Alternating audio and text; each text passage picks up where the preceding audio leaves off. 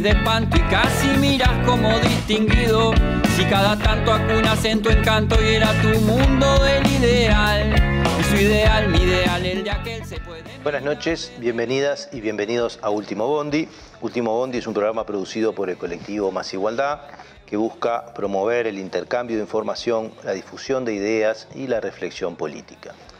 Como todos los martes, nos acompañan dos invitados en este caso, una invitada y un invitado, con los que vamos a hablar de un tema que nosotros queremos empujar para meter en la agenda, que está en la agenda, pero que no siempre está colocado en el lugar donde nos gustaría que estuviera.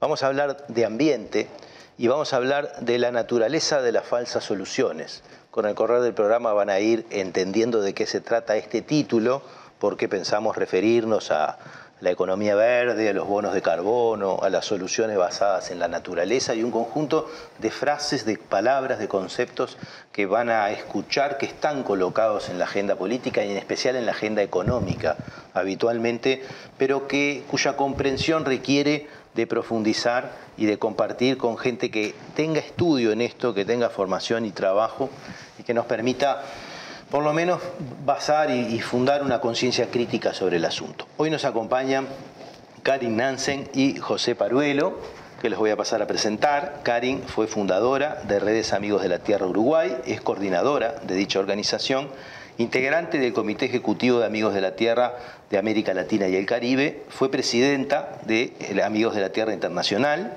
y es una reconocida luchadora por la defensa de la soberanía de los pueblos, la justicia social y ambiental y ha trabajado con mujeres campesinas, procesos agroecológicos y defensa de las semillas criollas en Uruguay y diversos países de América Latina.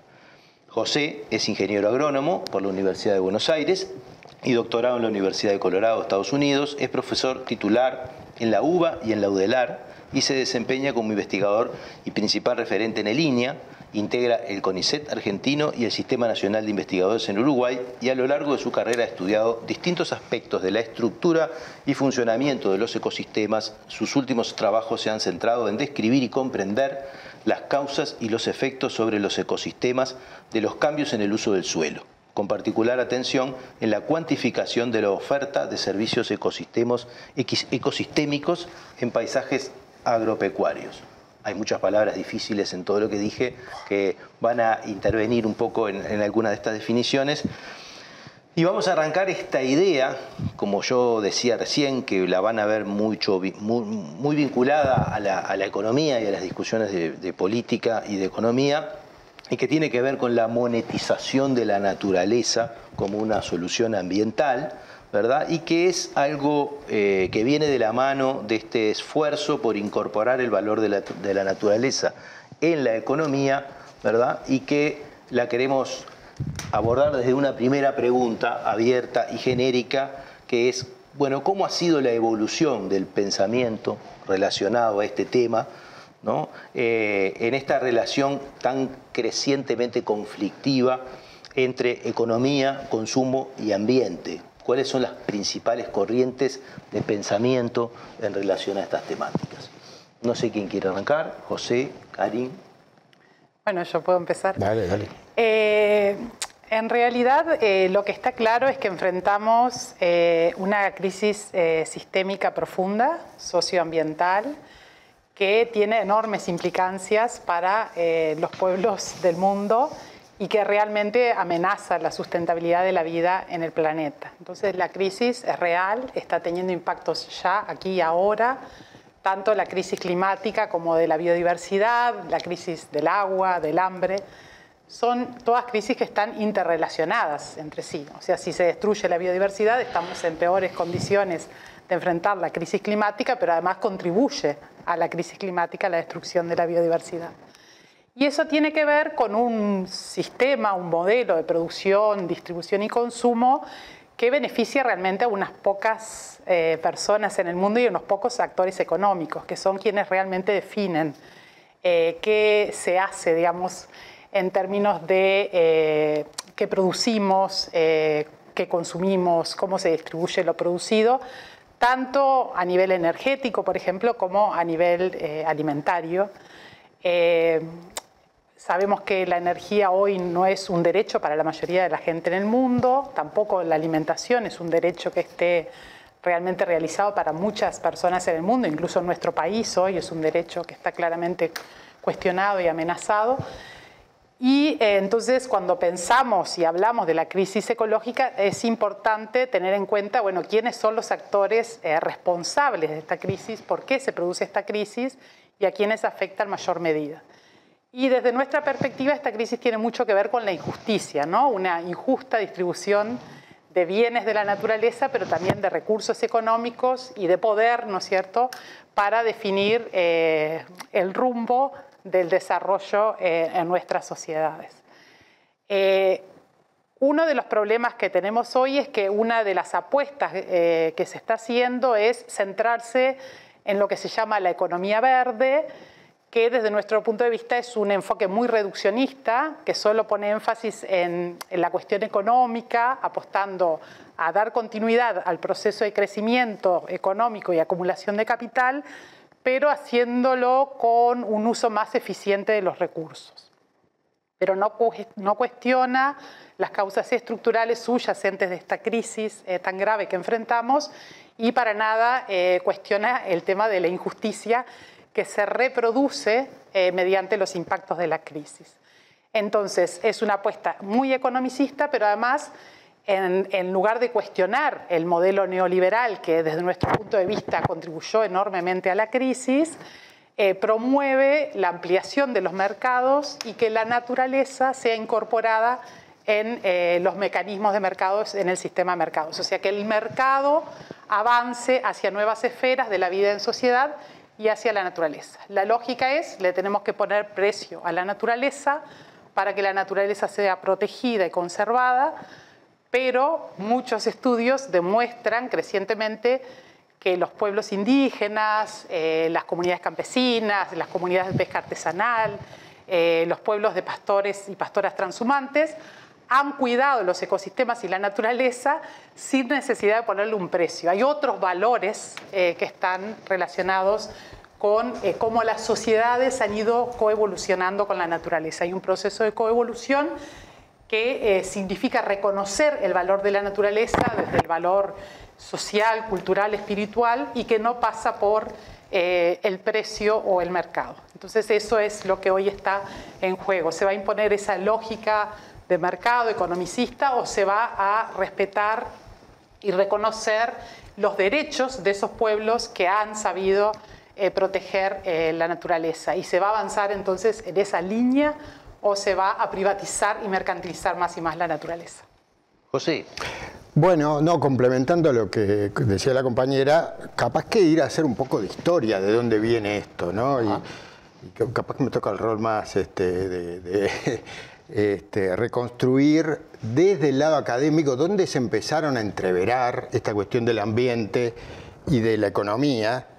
Y, si uno quiere ser esquemático y sencillo, uno reconoce una escuela que es la que hacía referencia a Karen, que es la de la ecología política, digamos, en donde centra el problema en los conflictos, en los conflictos que se plantean entre distintos actores, clases, este, pero esta es una, una, de las maneras en las cuales se ha mirado la, relación entre ambiente y economía. Hay una, quizás la primera, que es eso que se llama economía ambiental, que enfocó el problema del ambiente como un aspecto particular del el problema económico neoclásico típico, en donde, bueno, vamos a ver cómo hacemos para tomar en cuenta esto que se está produciendo. Muy enfocado a la contaminación en su momento. Externalidades.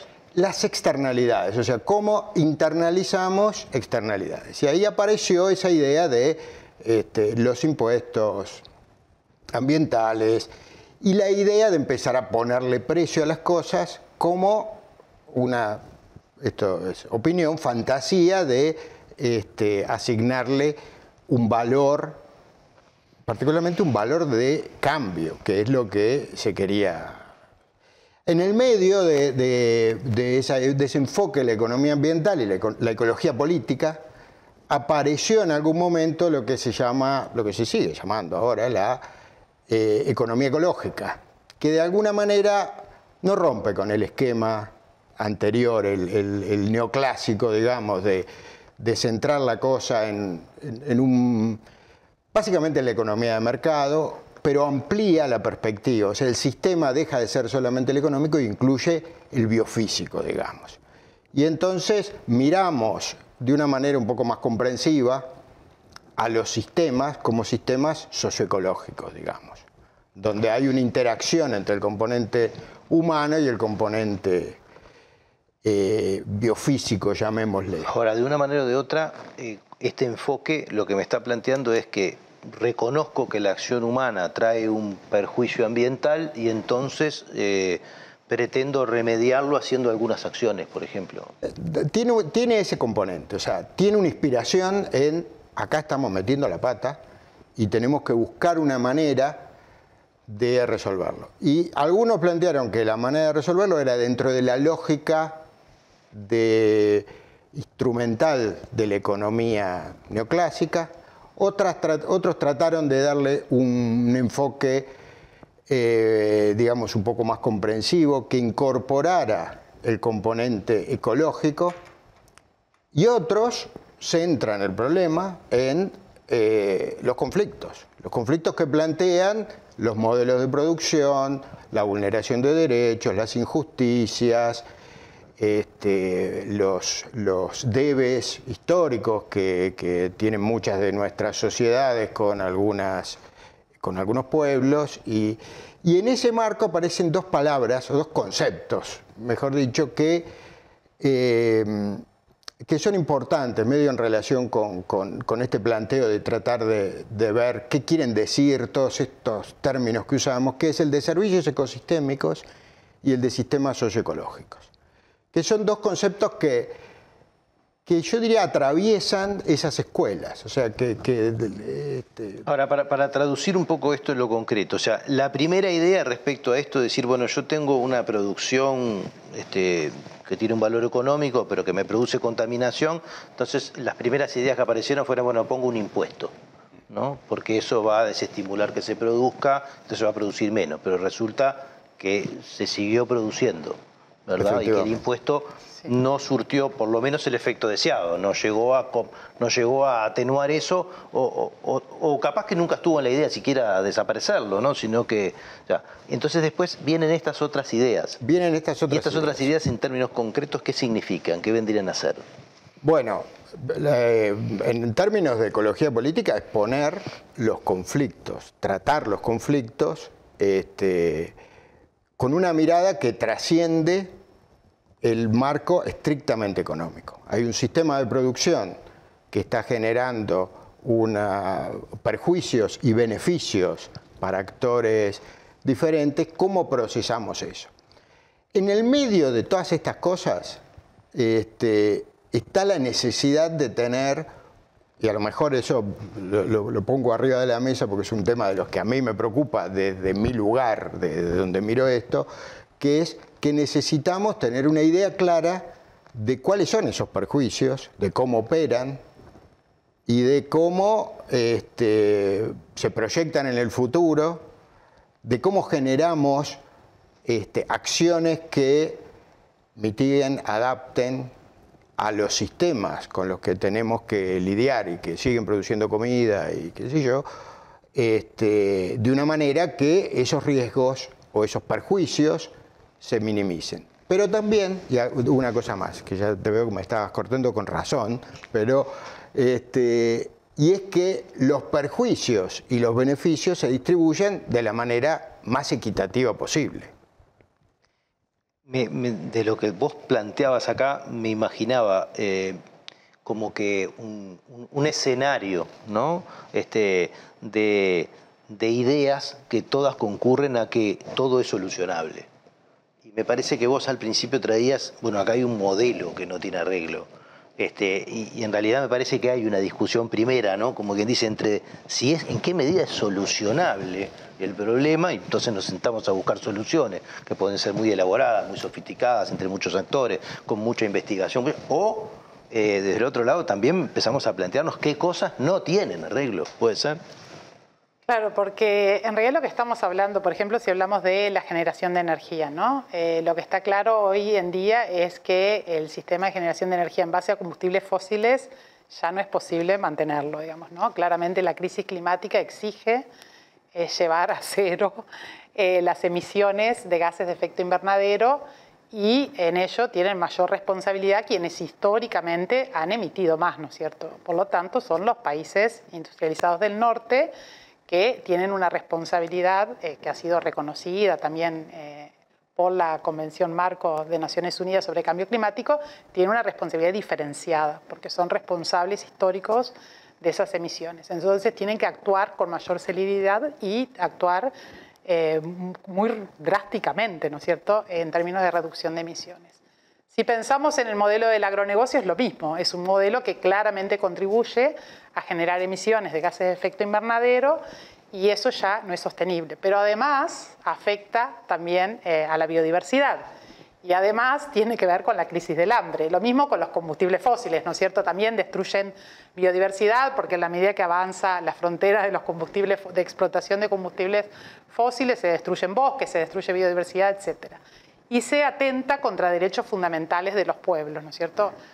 Está clarísimo en nuestro país, por ejemplo, cómo el agronegocio atenta contra el derecho humano al agua, en la medida que la gestión del territorio prioriza la producción de commodities a cualquier precio y eh, se va generando procesos de contaminación eh, en las cuencas hidrográficas, por ejemplo. Entonces eso afecta el derecho humano al agua, porque ya no podemos acceder a agua sana eh, si el territorio, ¿no es cierto?, ha sido contaminado. Entonces, eso un poquito para entender la relación entre el ambiente y los derechos. Lo mismo pasa con eh, el derecho eh, fundamental a la alimentación. Digamos, si hay un modelo que lo que produce es commodities de exportación, por ejemplo, soja, o plantaciones forestales para celulosa, ese modelo no está produciendo alimentos para la población de nuestro país. Digamos, Entonces, eh, tiene que ser cuestionado y tiene que ser repensado. Y, eso debe ser en función de políticas públicas. Desde nuestra perspectiva tiene que haber una agenda política de transformación radical del sistema agroindustrial y del sistema energético, por ejemplo, pero también del sistema económico. Y esa transformación radical tiene que pasar por definiciones políticas, que tienen que ser democráticas. Tenemos que tener derecho a definir como sociedades cuánto producir de energía, de qué manera, para qué, para quién, cómo distribuirla. Lo mismo con los alimentos, ¿no? Cómo producir nuestros alimentos, cómo distribuirlos, cómo garantizar el derecho eh, a la alimentación. Entonces, esas decisiones tienen que ser decisiones democráticas, tienen que ser decisiones políticas, tienen que ser políticas públicas. Hoy lo que se plantea es que el mercado sea el que dé solución a todo, de alguna manera reemplazando la política pública eh, y la lógica es que no ha dado resultado, digamos, ¿no? que los números, digamos, existe el sistema de Naciones Unidas a nivel eh, internacional. Eh, nosotras, en nuestra organización, defendemos ¿no? la importancia del multilateralismo para la toma de decisiones que tenga que ver con enfrentar estas crisis profundas, un multilateralismo mucho más justo y democrático de lo que es en la actualidad, pero esto de que los gobiernos se puedan sentar en una misma mesa y a partir del diálogo y de poner en el centro la sustentabilidad de la vida y los derechos de los pueblos y de poner en el centro la naturaleza, a partir de eso se tomen decisiones que sean eh, justas para todo el mundo. Eso hoy está muy erosionado porque se pone mucho énfasis en los actores empresariales como posible solución a la crisis, eh, por ejemplo, las empresas petroleras, ¿no es cierto?, las empresas de, la, producción industrial de alimentos, se presentan como quienes van a traer la solución, el sector privado va a traer la solución, y por lo tanto eso se va a hacer desde una lógica que es la que el sector privado domina y en la que tiene mayor poder, que es una lógica de mercado. Entonces, en vez de políticas públicas, eh, mecanismos de mercado. Tenemos que irnos al primer corte y además nos estamos desplazando ya hacia el lugar donde queremos ir en el segundo bloque, que queremos abordar un poco esto de las soluciones basadas en la naturaleza y demás cuestiones, no sin dejar perder de que acá hubo un montón de cosas que se colaron, ¿no? hablando de, de ambiente, que es nada más y nada menos que algo que muchas veces cuesta meter adentro de la discusión de ambiente, incluso hasta dentro de los movimientos ambientalistas, que es el ser humano. y la distribución y acceso del ser humano este, en forma más o menos equilibrada a los recursos y a los beneficios este, de la naturaleza y de la civilización, de las dos cosas. Así que en un minuto volvemos en el segundo bloque de Último Bondi.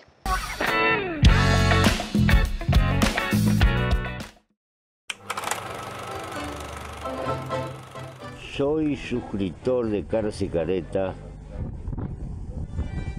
porque necesito periodismo comprometido, independiente. Te pido que en lo posible te hagas suscriptor, porque hay que luchar contra el blindaje periodístico que existe en nuestro país y que termina pulverizando la libertad de prensa. Gracias y hasta siempre.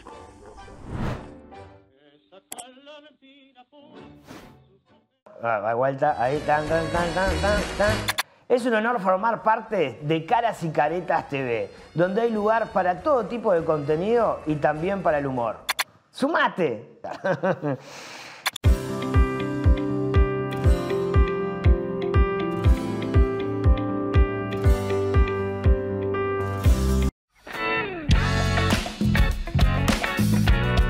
En este segundo bloque de Último Bondi. Estamos hablando de ambiente y de las falsas soluciones eh, que están planteadas, muy vinculadas a, bueno, a, este capitalismo global que ha buscado de una manera o de otra eh, sintetizar este, muchos de los conflictos que se han producido a nivel del ambiente con los distintos sistemas productivos. Hemos hecho un paneo general sobre algunos conceptos que vienen a, integrar esta discusión eh, sobre la relación del ser humano con esto, sobre el problema social también de la distribución, el acceso, hablamos de la energía, hablamos de los alimentos, hablamos de la desigualdad. Este, en cierto sentido no lo mencionamos en forma explícita, pero también de la imposibilidad de igualar para arriba.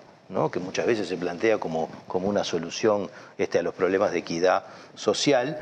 Y ahora nos toca en este bloque hablar de esto que está de moda, ¿no? y que tiene que ver con, como veíamos, con, con las soluciones basadas en la naturaleza que se plantean en el mundo empresarial para que de una manera o de otra las mismas empresas que vienen haciendo estas cosas las puedan seguir haciendo, haciendo otras cosas que también las puedan poner en su pool de, de inversiones, vendría a ser de una manera o de otra, pero mejor que lo expliquen ustedes que lo entienden mejor que yo.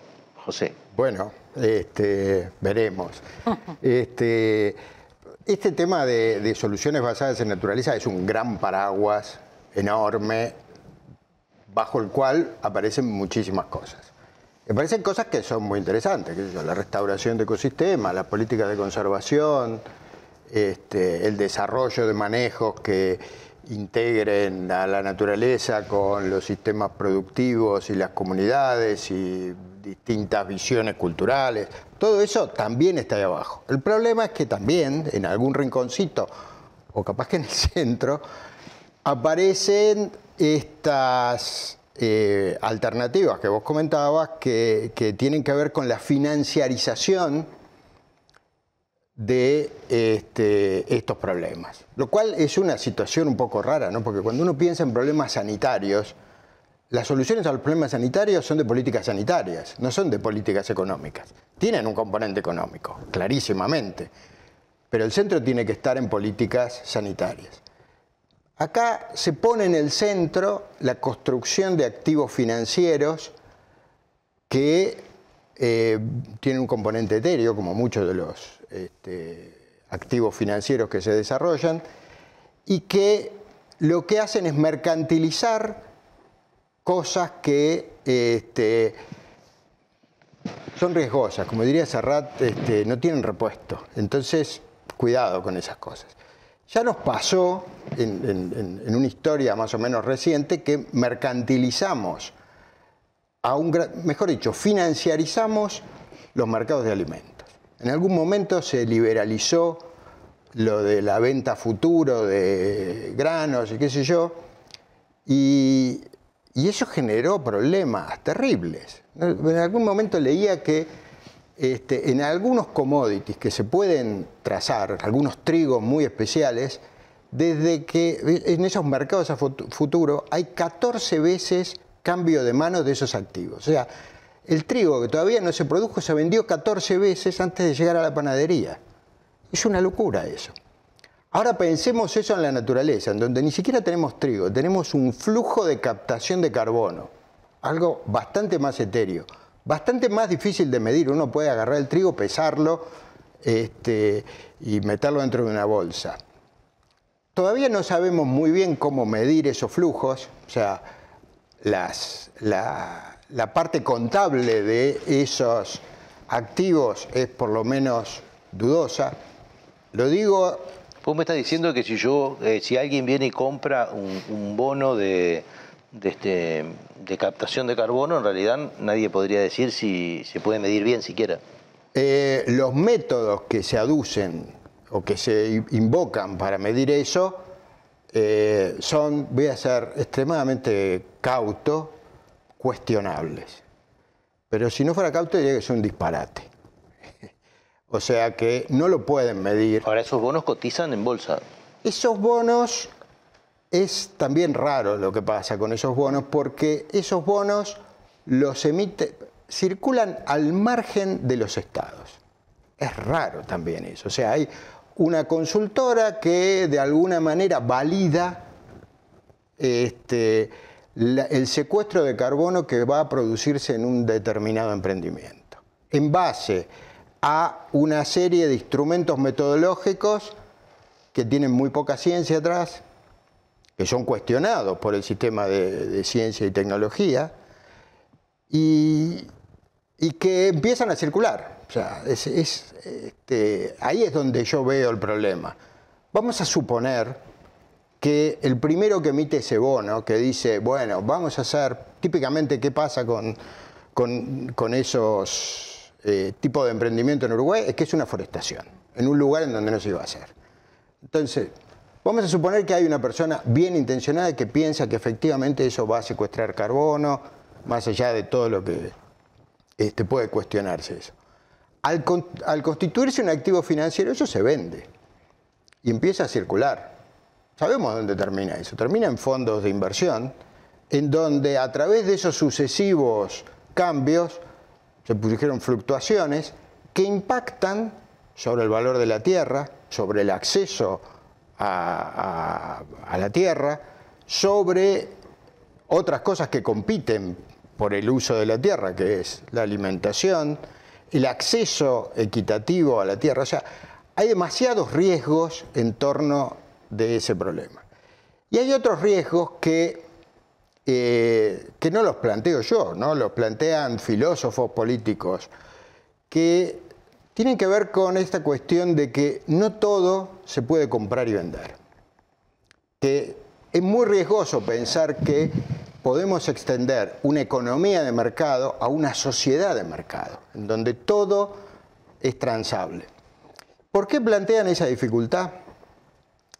Porque si yo vendo tasas, la taza sigue manteniendo la misma entidad. Es un recipiente donde pongo café, agua o qué sé yo. Pero ¿qué pasa cuando yo vendo cosas que por el hecho de venderse cambian su naturaleza?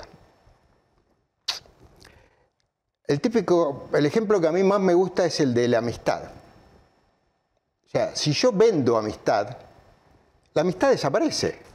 O sea, si yo te invito a ir al cine y, este, y no tengo amigos, porque entonces alquilo un servicio de, amistad, como plantea en un cuento Dolina. Este, la amistad se evaporó, dejó de existir como tal. Vas a ir con alguien al cine, pero está claro. Voy a ir con alguien al cine, pero no es mi amigo. este, y, con esto pasa lo mismo, o sea, uno destruye el concepto de naturaleza en el momento en que la comoditiza, mercantiliza o financiariza.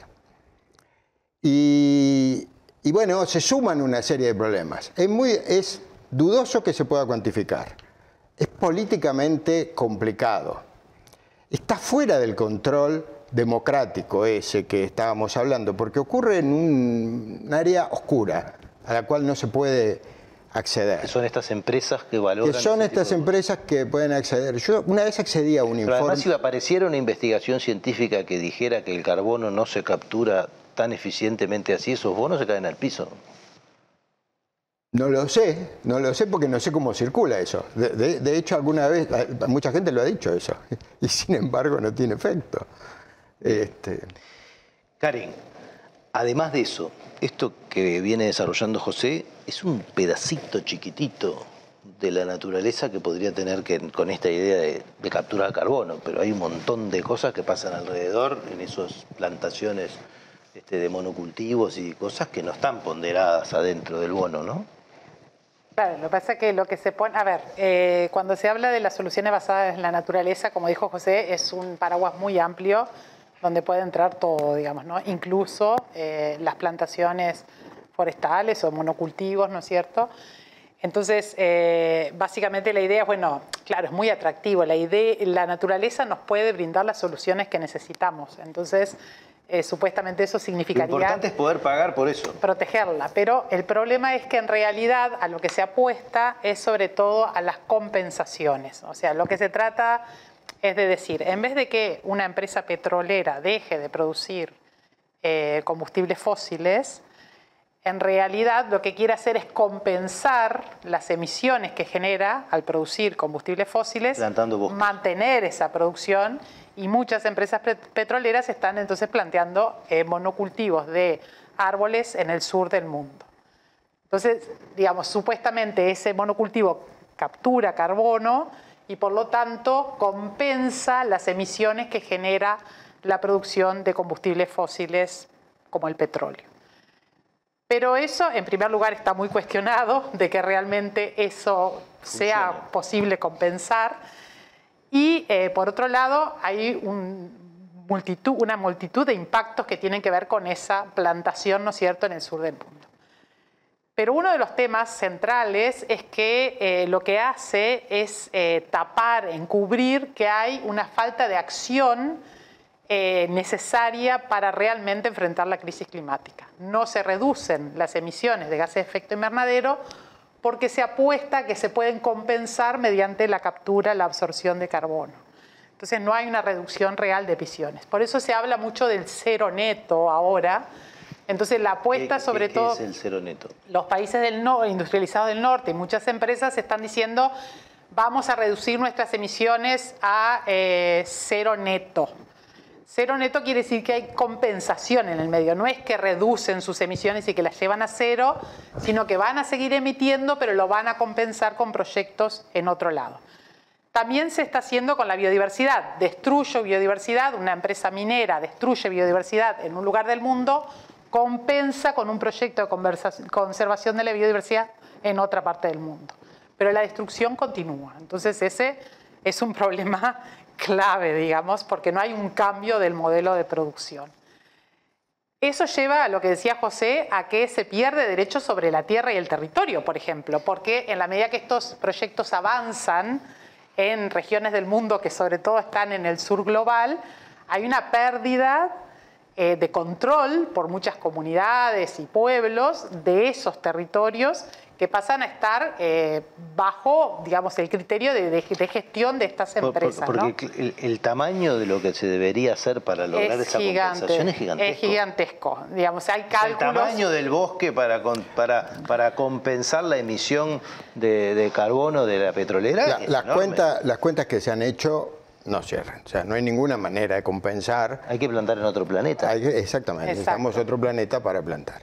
Está. Y bueno, entonces O esas sea que cosas- podríamos nosotros terminar de, de- de forestarnos absolutamente todo el territorio para compensar la emisión que se está haciendo en otro lado del mundo, además. Y hay riesgos de eso, ¿no? Ya existen en Uruguay proyectos de plantaciones para este mercado voluntario del que hablaba José, mercado voluntario porque es un mercado entre empresas, ¿no es cierto?, E- y el sistema financiero, y ya hay empresas que están eh, haciendo plantaciones para compensar emisiones de empresas de países del norte. Empresas que quieren vender una imagen más verde a sus consumidores, consumidoras, y por lo tanto plantean que sus emisiones están siendo compensadas. Pasa mucho con, eh, con la industria de la aviación, por ejemplo, ¿no? Que ahora cada vez más promueve esta idea de que las emisiones son compensadas y es exacto, carbono neutral, eh, porque las emisiones son compensadas con proyectos en eh, algún lugar del mundo. Entonces, lo de, la compensación está muy cuestionado, incluso en términos incluso desde el punto de vista técnico, pero también, bueno, filosóficamente y políticamente es sumamente grave esa pérdida de control que hay del territorio. De hecho, ha pasado mucho con la experiencia anterior de un mecanismo que se llama RED, eh, y después, bueno, se hizo RED más, que básicamente es eh, evitar las emisiones que devienen de la deforestación y eh, la degradación de los bosques. Entonces, bueno, se impulsaron estos proyectos, ¿no es cierto?, de conservación de bosques, pero en realidad lo que pasó es que en muchas partes del mundo, capaz que acá en Uruguay es difícil percibirlo, pero en muchas partes del mundo lo que pasó fue que quienes, los pueblos y comunidades que tenían control del bosque, porque son derechos consuetudinarios eh, de, manejo, control, gestión del bosque, perdieron ese control porque el bosque pasó a estar en función de eh, compensar, ¿no es cierto?, eh, garantizar la compensación de emisiones, ¿no? Entonces, siempre esta lógica de la compensación pasa a primar sobre otros, otras dimensiones, digamos, de la relación con la naturaleza. Y además, lo otro que decimos es que se lleva, que lleva un reduccionismo muy importante porque, por ejemplo, toda la naturaleza se traduce simplemente en carbono, en una, en una unidad, ¿no es cierto?, que se pueda comprar y vender. Una simplificación enorme. Exacto. Ese, eh, eh, justamente ese punto, no solamente hay simplificaciones en, aspectos sociales, políticos, sino también en términos ecológicos. O sea, eh, un, este, emprendimiento enfocado en el secuestro de carbono resulta que tiene consecuencias negativas muy importantes en lo que tiene que ver con dinámica del agua y en lo que tiene que ver con diversidad, porque obviamente se está reemplazando un ecosistema que este, en el caso nuestro de Uruguay está subvalorado, que es el pastizal natural, que tiene una biodiversidad importantísima y un papel central en muchos aspectos, económicos, sociales, culturales, y es reemplazado este, bajo ese, paraguas de eh, la captura de carbono, que es clarísimamente muy importante. Este, tenemos que trabajar en, bajar los gases con efecto invernadero.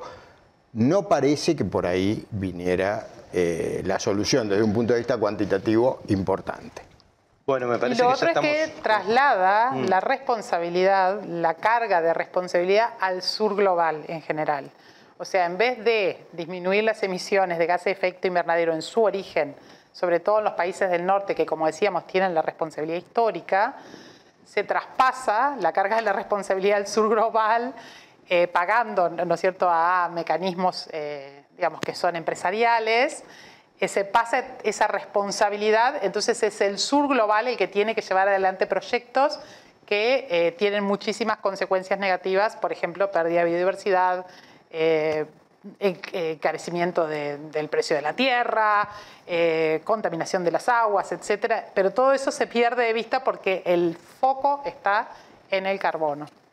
Bueno, tenemos que irnos en este bloque, volvemos en un minuto, en el tercer bloque de Último Bonde, para también discutir un poco qué se puede hacer. ¿no? Así que en un minuto seguimos en el tercer bloque de Último Bonde.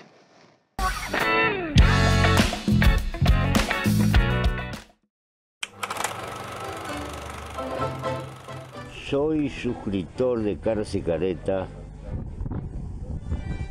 porque necesito periodismo comprometido, independiente.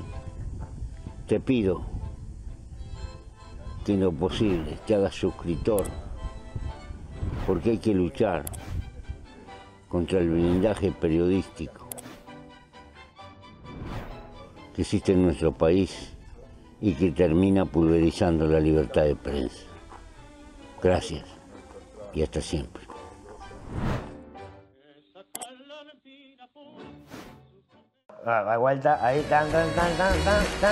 Es un honor formar parte de Caras y Caretas TV, donde hay lugar para todo tipo de contenido y también para el humor. ¡Sumate!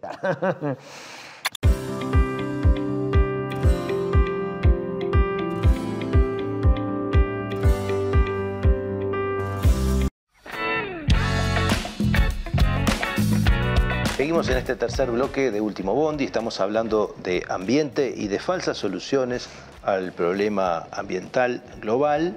Eh, hemos estado pasando por, por un recorrido largo y complejo sobre la vinculación entre las políticas productivas, económicas, sociales, ambientales, o más bien sobre las ausencias de políticas en algunos de estos planos y en las interacciones, y como siempre es costumbre nuestra en este tercer bloque, la idea es eh, dejar ideas para pensar. ¿no? decir, bueno, eh, estamos lejos de tener un diagnóstico claro de todo esto porque es muy complejo, ¿verdad? Pero hemos visto que hay problemas de todo tipo este, en, todas las, en todas las líneas. Pero también eh, la idea es poder dejar alguna pista, ¿no? ¿Qué, qué cosas ¿Qué cosas se están pensando en el mundo al respecto de esto, en respuesta a esto? ¿Hay buenas prácticas en algún estado? ¿Hay algunas hipótesis de legislación? Este, ¿En qué están los movimientos sociales? ¿En qué está eh, la comunidad científica? Eh, parada frente a este asunto que, además se viene imponiendo con, un, aire de moda tremendo este, que va a haber que, que contestar. ¿Quién arranca? Mm, bueno, no sé, yo puedo arrancar este, primero por lo que me compete, en qué está el sistema científico en esto, es en tratar de desarrollar instrumentos que permitan saber qué está pasando efectivamente con una práctica, con una política sobre las distintas dimensiones del ambiente. Pensar el ambiente de manera multidimensional. O sea, no, no, no podemos, como en el caso de la salud humana, pensar que nos tomamos la fiebre y con eso hacemos un diagnóstico. Tenemos que tener un análisis en donde aparecen un montón de ítems que son indicadores, descriptores, métricas de la situación, que nos permiten ver si, habiendo aplicado esta política, nos movimos de acá a acá en términos de indicadores ambientales. Secuestramos más carbono, tenemos más biodiversidad, mejoró la calidad del agua, nos apropiamos de una porción menor de la productividad primaria, etcétera, etcétera, etcétera. Esa es una de las tareas. Después es pensar, vos hablabas de, cambiar el sistema y yo puedo coincidir con eso, pero mientras tanto tenemos que hacer algo. Entonces, el diseño de eh, políticas, manejos, que tomen en cuenta no solamente los aspectos productivos, sino toda la dimensión ambiental, es una de nuestras tareas. O sea, que, el diseño del manejo del pastizal natural, de los sistemas agropecuarios, incorpore estas, estas dimensiones. Y que cuando caractericemos un sistema no lo caractericemos solamente en términos de resultado económico, de desempeño económico, sino de desempeño ambiental y de desempeño social. ¿No? Este, eso me parece que es un, punto. Y, en eso este, hay mucho hecho, hay mucho por, por hacer. La otra cosa es que hay que trabajar junto con el sistema político políticas. Este, políticas ambientales que salgan de esta lógica de que el mercado, con un bono, eh, solucionamos el problema nos lavamos la cara y este, podemos decir que está todo bien. Este, en Uruguay hay una tradición de generación de políticas que este, muestran un camino. A mí me gusta la ley de suelos. La ley de suelos enfrentó un problema ambiental muy serio, que ahora salió un poco de la agenda, ¿no? que era la erosión y la pérdida de suelo, ¿no? Cuando alguien venía a un campo, llovía, se iba toneladas de suelo y se perdía.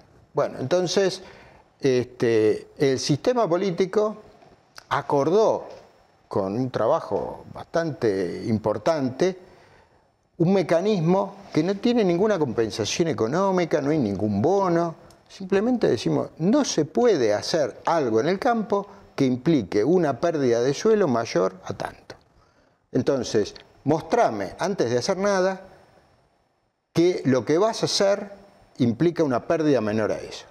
A mí me parece que es un ejemplo de cómo este, una política acomoda dentro de ciertos niveles, en este caso de pérdida de suelo, eh, las actividades de un sector muy importante, muy poderoso, muy relevante para el, país, y, eso está instalado y no se discute más. Tenemos que avanzar en esa dirección, en cuestión de incorporar, primero incorporar un valor, ¿no? que es cuidar el ambiente importa, cuidar el suelo importa y ya todos lo asumimos. Este, todos los actores. Ahora hay que incorporar estos otros que están dando vuelta. Y la dejo a Karim que...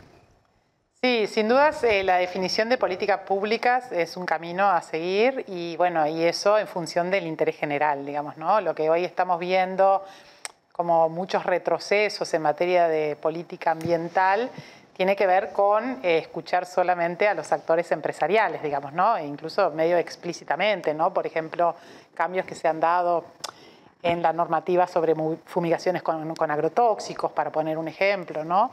Eh, que bueno, que significan un retroceso porque es en respuesta a la presión del sector empresarial, eh, que es, digamos, algo que caracteriza mucho este tipo de falsas soluciones, digamos, ¿no? El sector empresarial impone sus intereses por sobre el interés general, ¿no? Entonces, eh, en primer lugar, reivindicar eh, la política pública, el carácter democrático de la definición de la política pública y el interés general eh, primando, digamos, ¿no? Y los derechos, los derechos no solamente individuales, sino los derechos colectivos de la sociedad.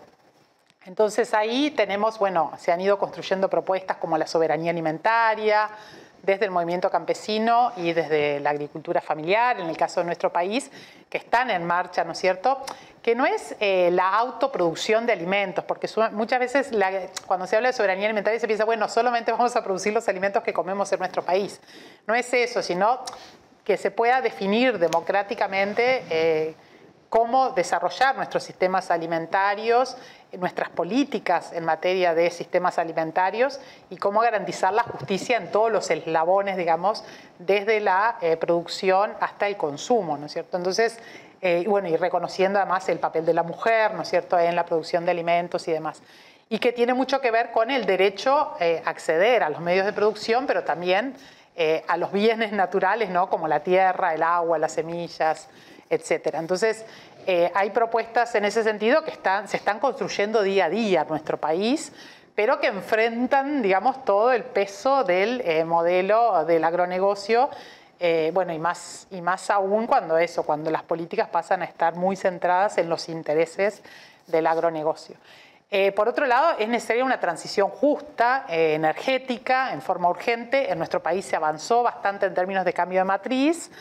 Eh, nosotras ahí pensamos que es fundamental poner en el centro de cualquier eh, propuesta de transición, eh, poner en el centro que la energía debe ser un derecho, no una mercancía. los derechos de la clase trabajadora y de las comunidades locales también tienen que estar en el centro. No puede hacerse una transición energética cuyo costo, digamos, recaiga en la clase trabajadora.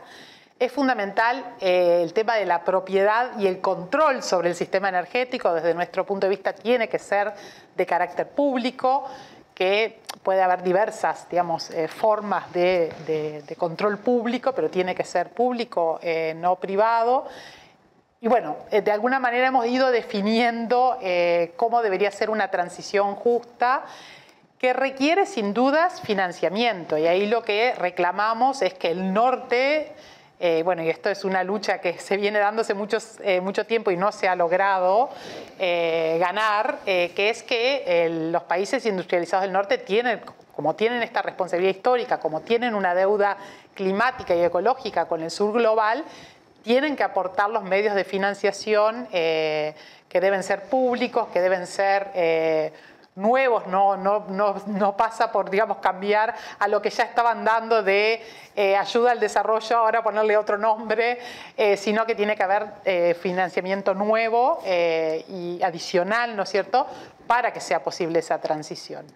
Y bueno, por supuesto, es fundamental también a nivel de nuestros países cómo se define el presupuesto eh, del país, digamos, ¿no? los fondos públicos, digamos, a qué eh, se destinan y eh, también, bueno, todo el sistema impositivo y demás es clave, digamos. Entonces, existen las, las soluciones en distintos ámbitos.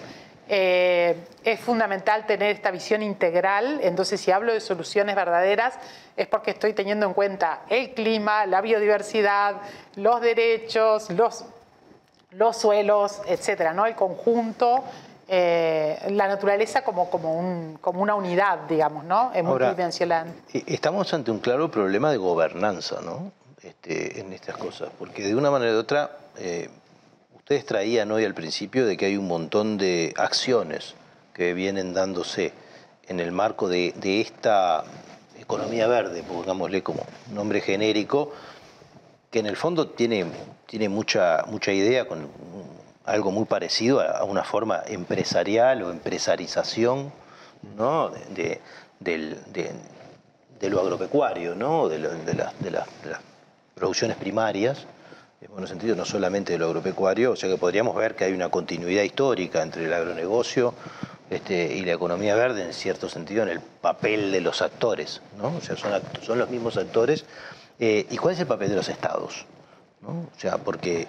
Eh, a mí se me ocurre que esto, eh, vos hablabas de soberanía alimentaria, de transición energética, hoy hablábamos de distribución o de equidad, en cierto sentido, y si no son las políticas públicas de los estados, es imposible pensar en ninguna de estas cosas que venga o que provenga del sector empresarial este, en forma voluntaria, ¿no? O sea, el concepto voluntario es bien interesante en, esto que, estamos hablando. Eh, ¿Hay alguna eh, hipótesis en ese sentido? ¿En algún lugar del mundo esto se está planteando así como un problema de gobernanza, de, donde participe la sociedad en forma organizada y estructurada, que por lo menos, al menos en el ámbito local, este, se plantee un cierto control este, del asunto o, esto es un conflicto que globalmente recién se está empezando a plantear? A ver, digo una cosa, seguramente vos podés aportar muchas cosas más. Me parece que estamos frente a un problema de, filosofía política de que es quién tiene el control del Estado. O sea, la, definición de política del Estado depende de quién es la clase hegemónica a cargo del control del Estado. Y eso es lo que está en discusión.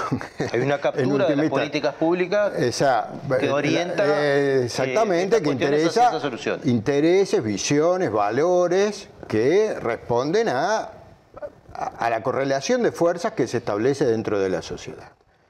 El mundo está viviendo una situación en términos de correlación de fuerzas este, bastante particular, en donde vemos que frente a la magnitud de todos estos problemas, las reacciones parecen favorecer a aquellos que este, están promoviendo una continuidad, con la cara lavada, como lo querramos ver, de esas otras políticas.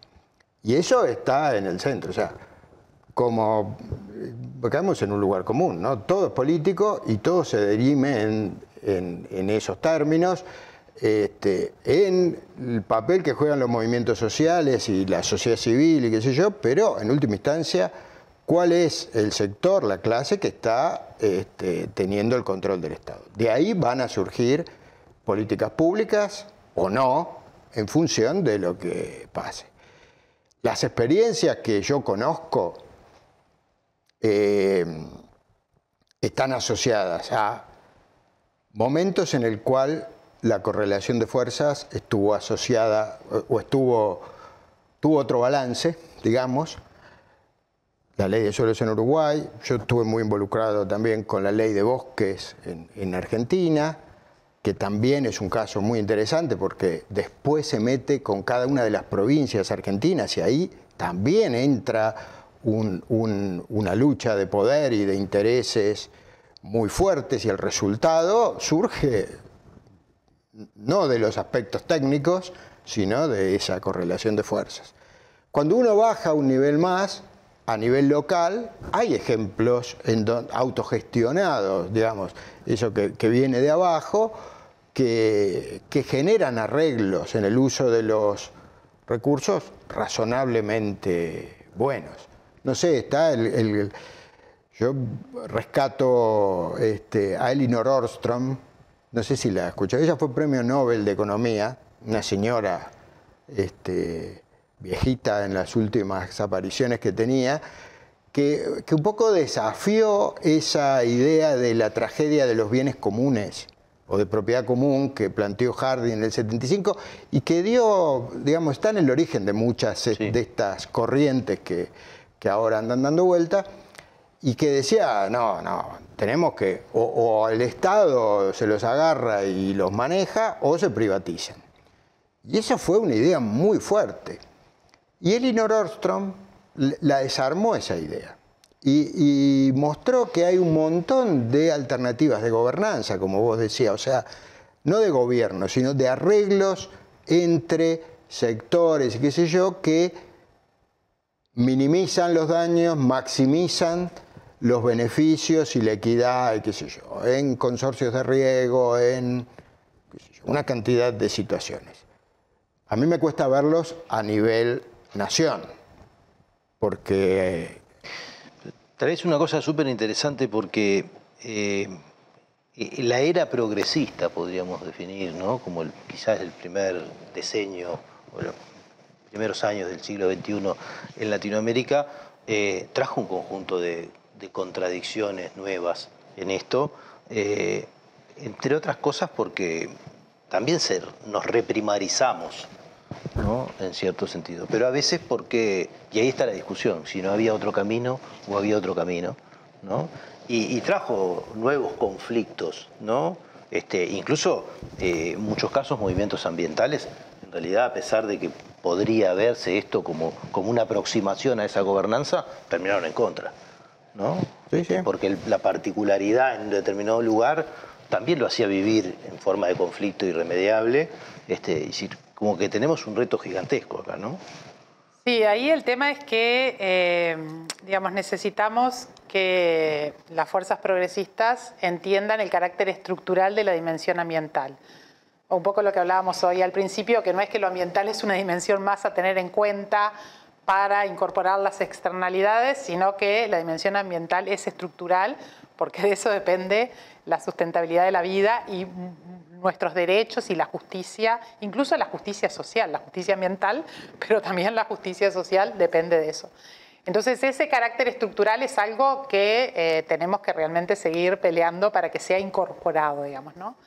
Eh, por otro lado, eh, ¿qué, ¿qué, se va a poner, digamos, cuál va a ser eh, el énfasis, digamos, en función de qué actores y qué intereses, digamos. ¿no? Entonces, eh, la importancia de que eh, las decisiones sean democráticas y justas y por lo tanto que pierda un poco de peso el sector empresarial y gane más peso la sociedad y bueno y las, necesidades de, de, la sociedad en su conjunto y los derechos de la sociedad en su conjunto. Entonces eso eh, nos parece súper importante. No puede ser que la atracción de inversiones significa, eh, signifique entregar, ¿no es cierto?, el país eh, a cualquier precio, digamos, ¿no?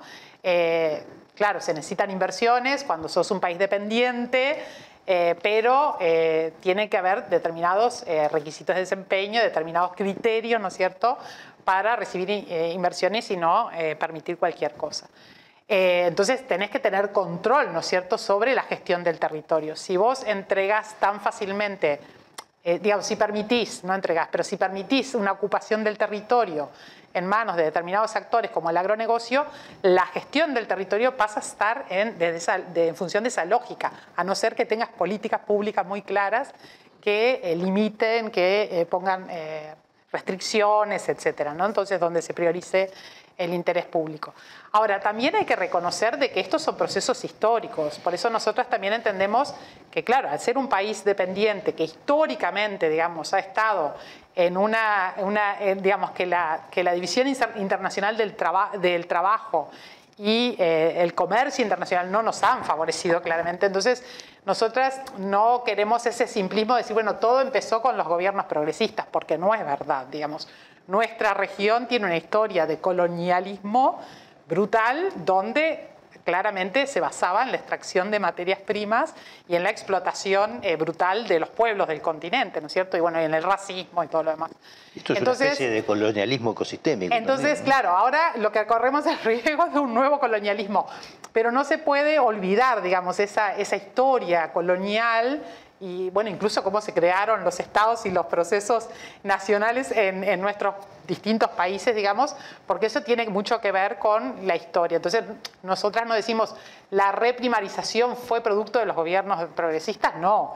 Ahora, no se logró de alguna manera revertir, eh, digamos, hubieron intentos, no hay que decir que no, pero no se logró eh, revertir en mayor profundidad. Para eso consideramos que es fundamental la integración regional. Entonces, no hay manera de enfrentar las crisis eh, socioecológicas globales eh, si no es mediante procesos de integración regional donde, porque cada país por sí solo no lo puede hacer tampoco. ¿no? Entonces, eh, esa apuesta a la integración regional nos parece que tiene que estar muy fuertemente en la agenda y no es lo que está pasando hoy en nuestro país, donde al contrario, ¿no es cierto?, hay un, hay un proceso de, renuncia, ¿no es cierto?, a los procesos de integración regional. Entonces, bueno, eh, con integración regional, que sabemos que, es difícil y ha tenido problemas serios, eh, pensamos que es mucho más fácil, digamos, poder plantear políticas más integrales que den una respuesta eh, estructural, ¿no es cierto?, a las crisis que enfrentamos. Se nos fue el tiempo y no presentamos el libro que nos no, José, a ver, que, que viene, viene a cuento porque habla de una palabra que no surgió, que es ordenamiento territorial rural. Y, es una cosa, un, concepto que tengo muy cerca de mi corazón, este, el de ordenamiento territorial, porque implica definición de políticas no de cualquier manera, sino a través de un proceso participativo, iterativo, este, que implica un diagnóstico con una base científica sólida, el planteo de escenarios. Y, bueno, en ese libro que está disponible, no, no, estamos haciendo propaganda para ganar plata, porque nunca hacemos esas cosas para ganar. Está disponible. Este, lo que planteamos es el lugar que tiene la naturaleza en el proceso de toma de decisiones en este proceso de, eh, de ordenamiento territorial. Muy vinculado a un concepto que este, hablamos al principio, que era el de servicios ecosistémicos, que puede ser usado como un martillo para construir una mesa o un mueble o para romperle la cabeza. Este, y acá pretendemos usarlo para construir este, un mueble. Nos queda claro. Bueno, eh, estamos muy lejos de, agotar este tema. Creo que vamos a tener que volver en algún momento a profundizar algunos de estos aspectos. En principio, les agradecemos mucho los aportes que han hecho. Esperemos haber dejado algunas ideas planteadas y haber traído ordenado algún, algún concepto este, en la cabeza de todos nosotros. Y bueno, y nosotros nos vemos el próximo martes en otra propuesta de Último Bonte. Buenas noches y muchas gracias. Gracias.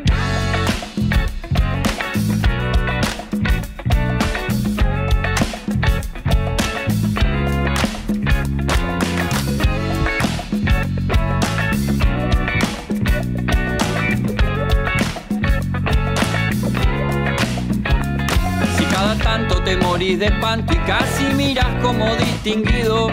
Si cada tanto acunas en tu encanto y era tu mundo del ideal. Y su ideal, mi ideal, el de aquel se puede mirar desde lo distinto. Si por las noches compartís el tinto con ese que piensas